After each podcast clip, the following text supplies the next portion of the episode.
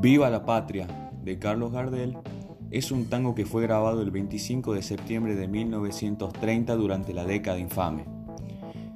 El mismo es cantado por Carlos Gardel. La música fue propuesta por Anselmo Ayeta. La letra fue elaborada por Francisco García Jiménez y las guitarras que aparecen en el tango fueron tocadas por Guillermo Barbieri, José María Aguilar y Domingo Riverol. Preguntas. ¿A qué se refiere Carlos Gardel con la frase la legión que construyó la nacionalidad? Carlos Gardel, con esta frase, se refiere a todos los próceres que con su lucha tenaz ayudaron a forjar la independencia de nuestro país, librándonos de los opresores. ¿Cómo considera Carlos Gardel al golpe de Estado de 1930?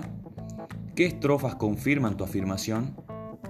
Carlos Gardel consideró favorable al golpe de Estado del 6 de septiembre de 1930 debido a que interrumpió un gobierno que él consideraba opresor por todos los acontecimientos sucedidos en el mismo.